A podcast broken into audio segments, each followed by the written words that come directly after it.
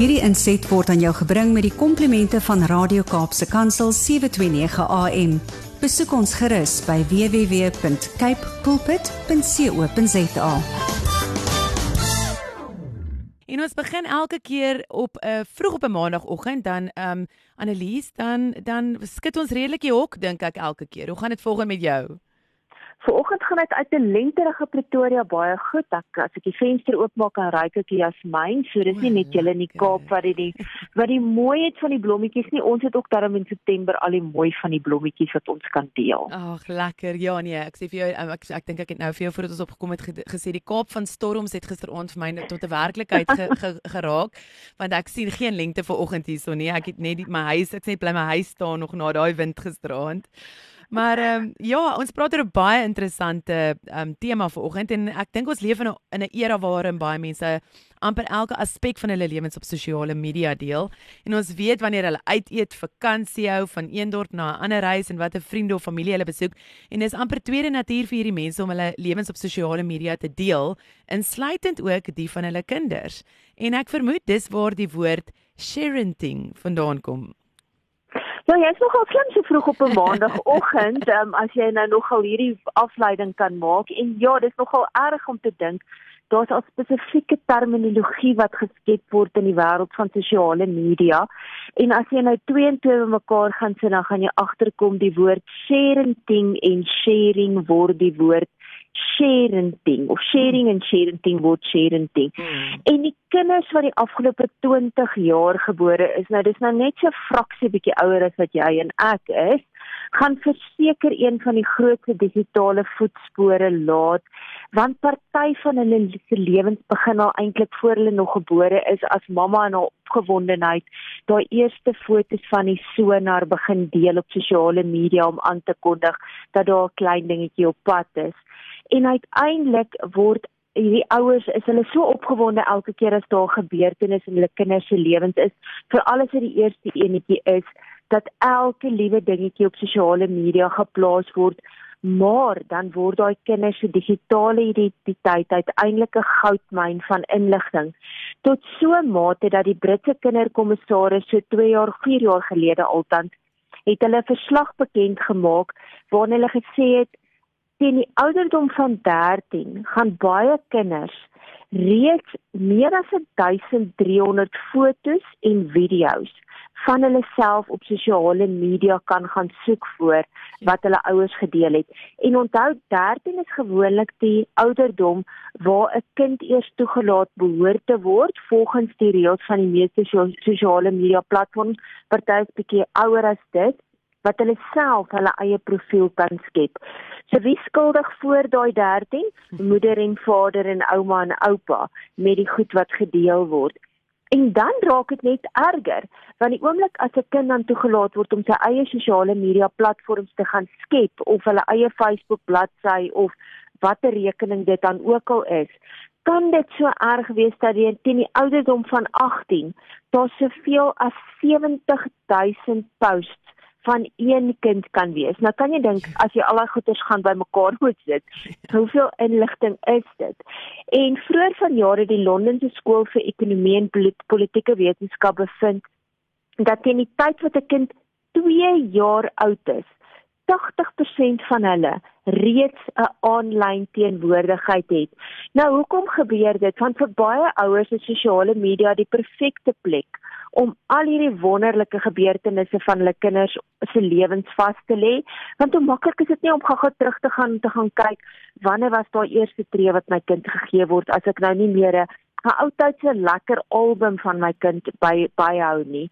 En dan baie ouers gaan soek ook op sosiale media 'n plek met verondersteuning. Ek het al baie keer as ek so gaan kyk na mense wat ek ken wat jong mammas is, dan sien ek hulle gaan vra vraag van maar is dit normaal as my kind dit doen en dan vir ander mammas dan daar kommentaar lewer.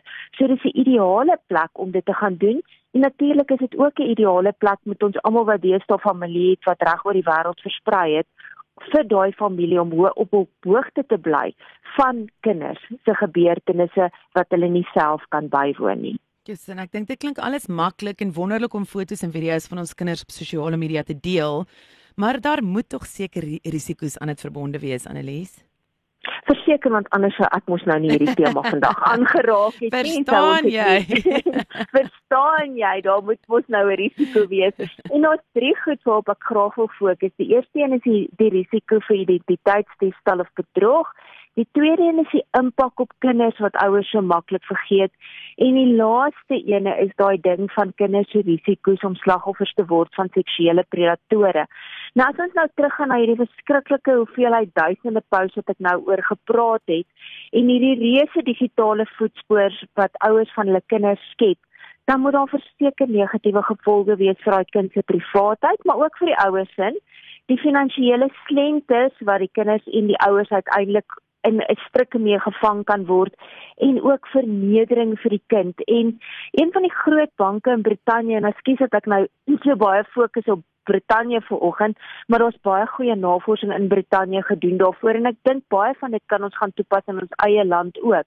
Het nogal bevind dat sharing die oorsaak is van 2/3 van identiteitsbedrog en finansiële slenters waarmee jong mense uiteindelik geteken word en waarteen hulle geteken word vir die jaar 2030. En as ek dink aan die hoeveelheid persoonlike inligting wat gedeel word, name, adresse, skoolfoto's, verjaarsdae en word dit al baie keer ook hierdie location tag wat aangeskakel is om presies te sê waar ons rond beweeg dan is dit alles persoonlike inligting wat bedrieërs baie maklik kan uitbuit. Die tweede risiko is natuurlik dat ouers glad nie daaraan dink of baie selde daaraan dink wat is die impak van al hierdie inligting op hulle kind en of hulle kinders daartoe sou ingestem het dat daar soveel inligting oor hulle persoonlike lewe oor sosiale media gedeel word as daai kind 'n bietjie ouer word. En nou wat baie keer gebeur, die oomblik as 'n kind 'n tiener is, dan word hulle kwaad vir hulle ouers omdat al hierdie inligting gedeel word, omdat hulle voel dat hulle ouers hulle eenvoudig nie 'n keuse gegee het ten opsigte van hierdie inligting wat gedeel is met die wêreld nie. En daai kinders voel maar Mamma, ek sou nie regtig baie daarvan gehou het as ek 'n sê gehad het toe ek 3 of 5 of 6 jaar oud was dat jy hierdie inligting oor my deel op sosiale media nie. Maar die laaste ding wat ek aan wil raak wat vir my amper die ergste is, en dis 'n realiteit, dis nie iets wat ek uit my duim uit uitgesuig het nie, is dat kinders van sharing maklike prooi van seksuele predatore word, soos pedofiele, as gevolg van die feit dat sekere foto's en inligting op sosiale media gepluk geplaas word en hierdie ouens word dan seksueel daarmee geprikkel. En ek kan een voorbeeld gebruik van in Suid in Suid-Afrika in Durban het 'n besigheidsvrou 'n baie cute foto van haar klein dogtertjie in haar mamma se sandale op Facebook gedeel en natuurlik 'n klomp likes gekry. En hierdie vrou se niggie het daai foto toe weer gaan deel op haar sosiale media. En uiteindelik 8 maande later nadat hierdie mamma dit gedeel het, het hierdie post in 'n nagmerrie ontaard want haar niggie se vriend is gearresteer vir die verkrachting van haar twee kinders en met haar met sy arrestasie het die uh, polisie op 'n klomp fotos afgekom op sy foon en op sy laptop van jong kinders en onder andere was daai mamma wat daai post gedeel het van haar dogtertjie in haar sandale deel van dit waarop die polisie beslag gelê het. En jy kan dink wat se gevoel het deur daai mamma se hart gegaan oor haar kind kon potensieel die slagoffer geword het van hierdie pedofiel. Sjoe, dit gaan ouers verseker twee keer laat dink voor hulle net kinders se foto's of vrylik op sosiale media deel. Ek meen ek sit twee keer en dink alreeds om ek het al mhm. tieners. Is daar wel maniere waarop ouers foto's op 'n veiliger manier kan deel op sosiale media analise? Is daar so iets vir hulle? Verseker, en dit gaan nie net oor ons kinders se goeders nie, maar dit gaan oor ons eie goeders. En dis natuurlik daai eenvoudige woord wat so moeilik is om toe te pas dink voor jy deel. Soveel te meer wanneer dit kom by ons kinders en vra jouself af, sou daai foto gepas gewees het as dit van 'n volwassene was? Dis 'n eenvoudige vraag en dan gaan jy dink maar ag, volwassene sou nie so cute gewees het nie, maar as dit 'n volwassene was, sou jy dit gedeel het.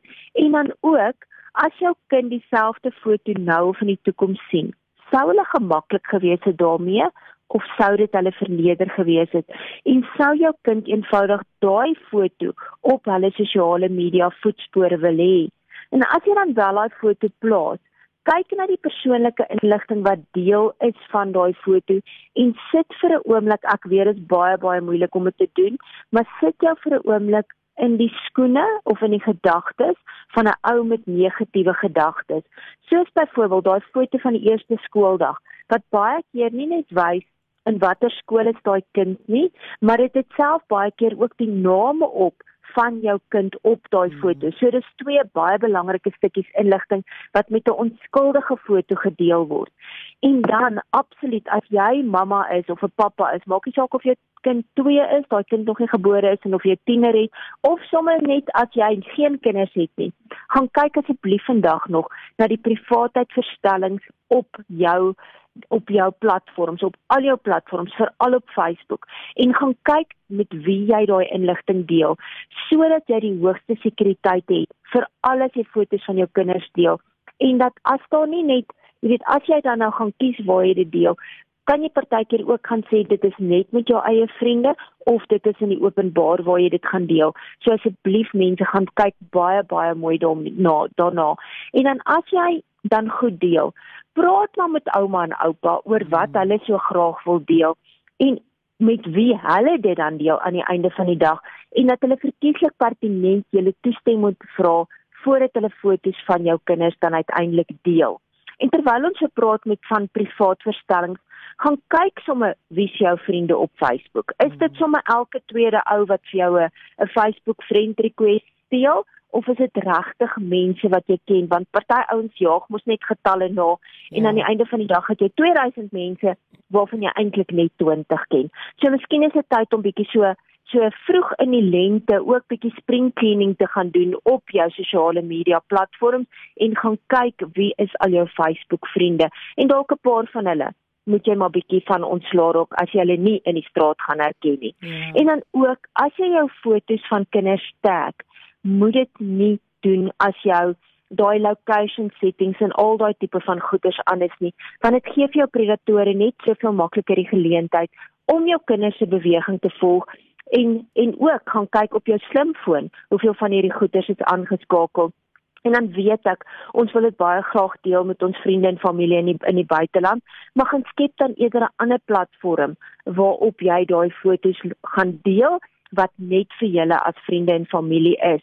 En baie keer, jy weet, is dit ook baie makliker om dan net 'n screenshot te gaan neem en dit dan vir jou familie aan te stuur mm. as jy vir hulle wil wys hoe goed dit hulle gaan do, gedoen met een of ander sportbyeenkoms of iets eerder as om dit op sosiale media te gaan deel.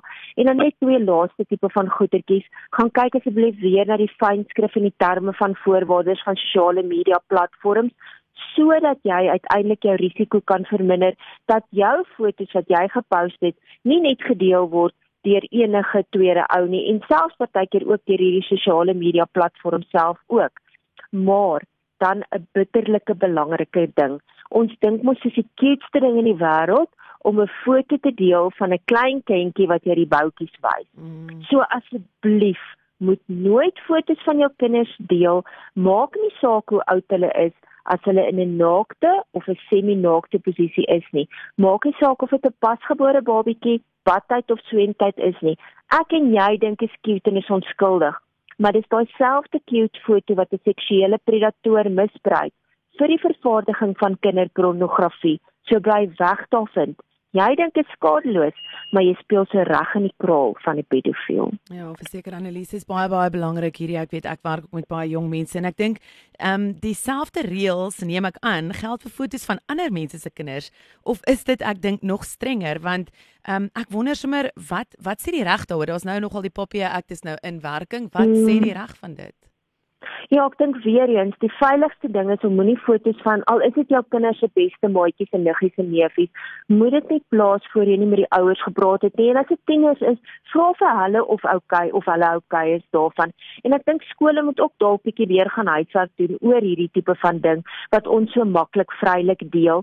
En as jy nie seker is nie, gaan blur maar eerder daai kinders se gesiggies uit veral as dit kleiner kinders is en weer eens maak maar seker van daai inligting soos persoonlike inligting en ligging wat op fotos is en wie jy tag in die proses. En wanneer dit kom by die reg, daar's elke land het natuurlik sy eie wette en Duitsland het in 'n stadium 'n veldtog geloods om ouers te waarsku teen die gevare omdat pedofiele hierdie tipe van fotos so maklik verkeerdelik misbruik.